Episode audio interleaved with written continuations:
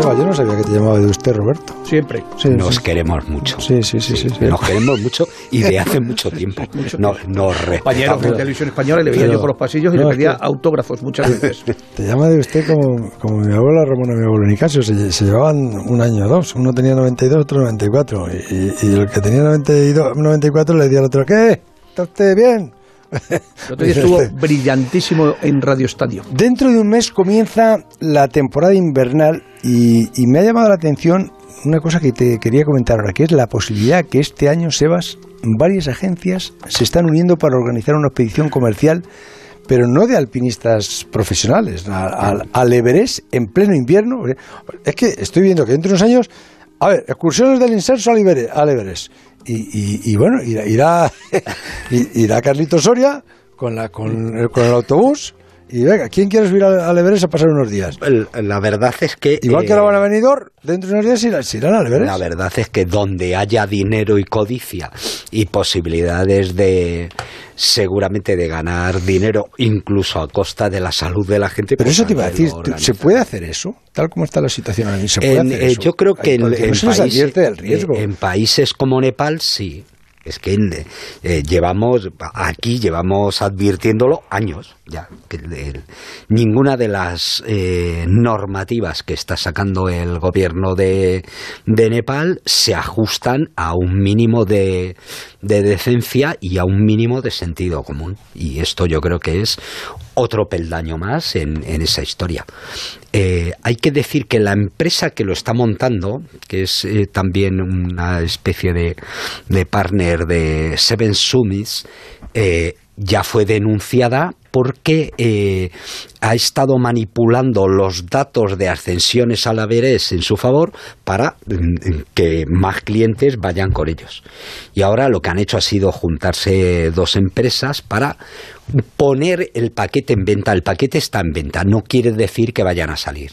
Quiere decir que hay cinco apuntados y que necesitarían eh, 30 al menos. ¿Y cuánto cuesta una cosa de estas? Eh, eh, le han puesto precio, que son 38.000 euros. Así que o sea, por 38 38.000 euros te llevan al Everest. eh, 38.000 euros Kalmandú, Kalmandú. Es decir, a eso le tienes que sumar probablemente el billete de avión, pues si vas desde Madrid o, pues dependiendo del sitio, ponle 1.000 euros más o mil y pico. En total. Por 1.000 eh, euros no vas tú a Kamandú, desde, desde Madrid, ¿no? Sí, si lo sacas con tiempo, sí. Ah, sí. bueno. 40.000 euros, ponle con, y sí, y luego dos regalillos que te traigas de, de Katmandú, por 40.000 euros eh, te dan la posibilidad de subir al Everest en invierno. Claro, es- eso es meramente el título de lo que te están ofreciendo. ¿Cuánta gente ha subido al Everest en invierno? En, eh, vamos, ¿Profesionales?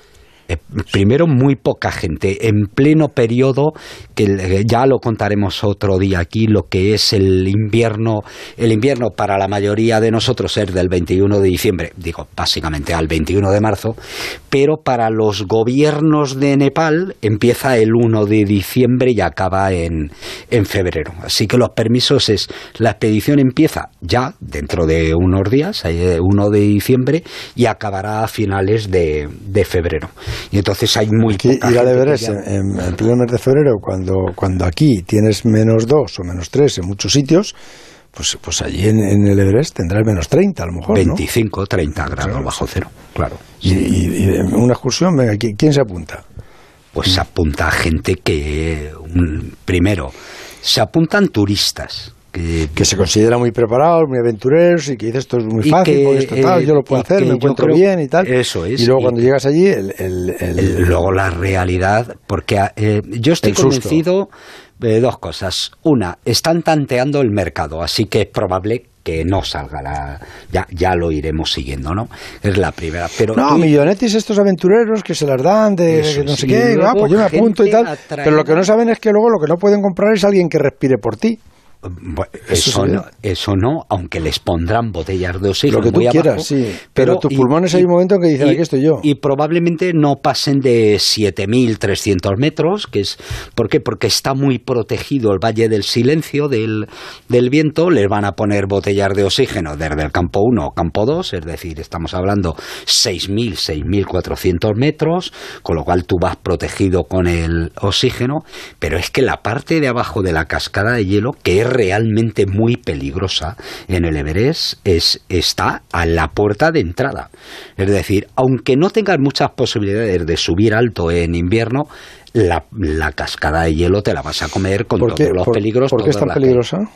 porque se mueve a razón de me parece que es medio metro diario es una es un glaciar que está empujando toda la masa glaciar que está arriba en el Valle del Silencio presiona y lo que hace es que torreones de hielo constantemente se estén cayendo.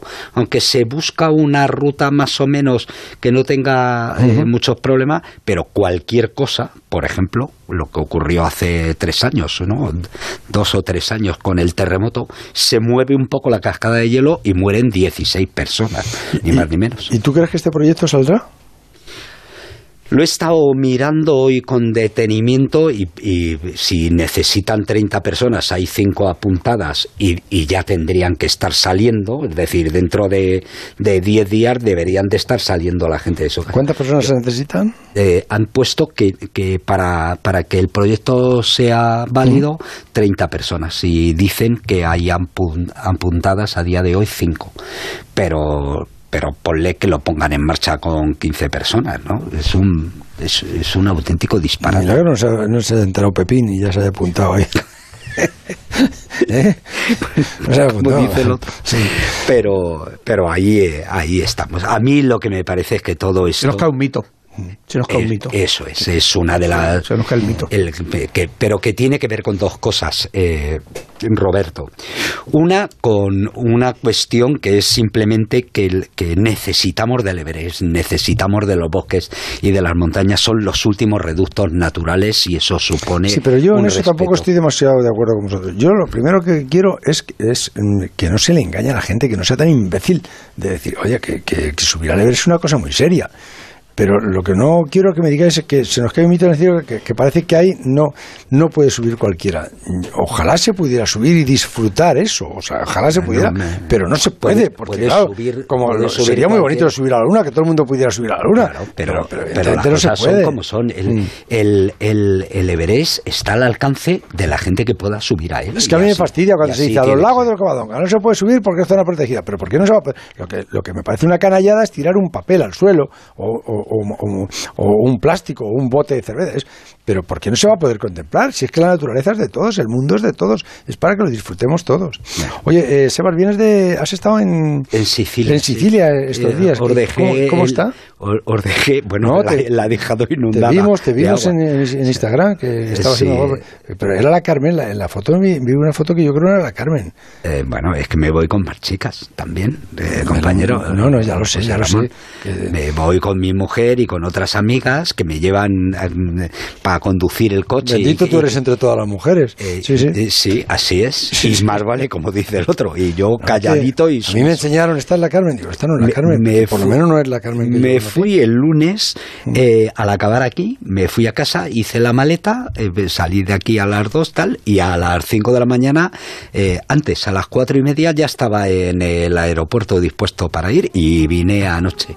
Em, Sicilia es un paraíso, eh, un paraíso cultural donde además tenemos nuestras raíces, nuestras raíces culturales, los templos griegos eh, más bellos los tenemos en, Sicilia. Y aparte de esa, belleza, la, muerte de 29 personas en, un país moderno como es Italia no sé, 29 personas por una riada.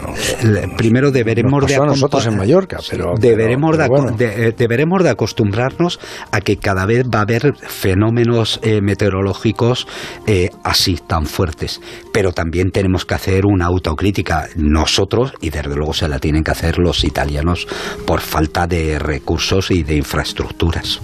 Carlitos, en Astudillo no pasan estas cosas. No de momento el clima no, no, ha sido tan violento como en, en Italia llovido, ha llovido ayer, pero con mucha más calma. Esta mañana habían caído 10 litros, me parece, o sea que bien. ¿10 litros?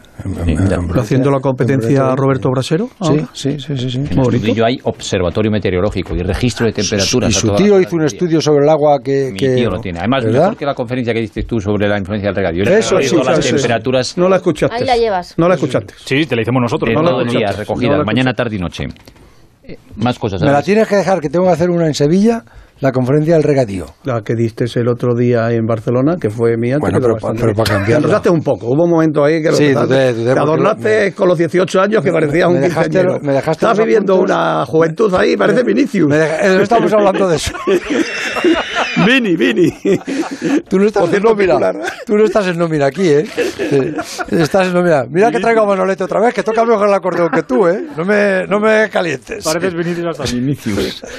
Termina, Eh, Bustillo, que no sé qué estaba Hablando diciendo este. de Vinicius, que el Madrid viaja mañana a Pilsen y con ellos va Edu, que te va a contar ya las últimas novedades. A las nueve y media tenemos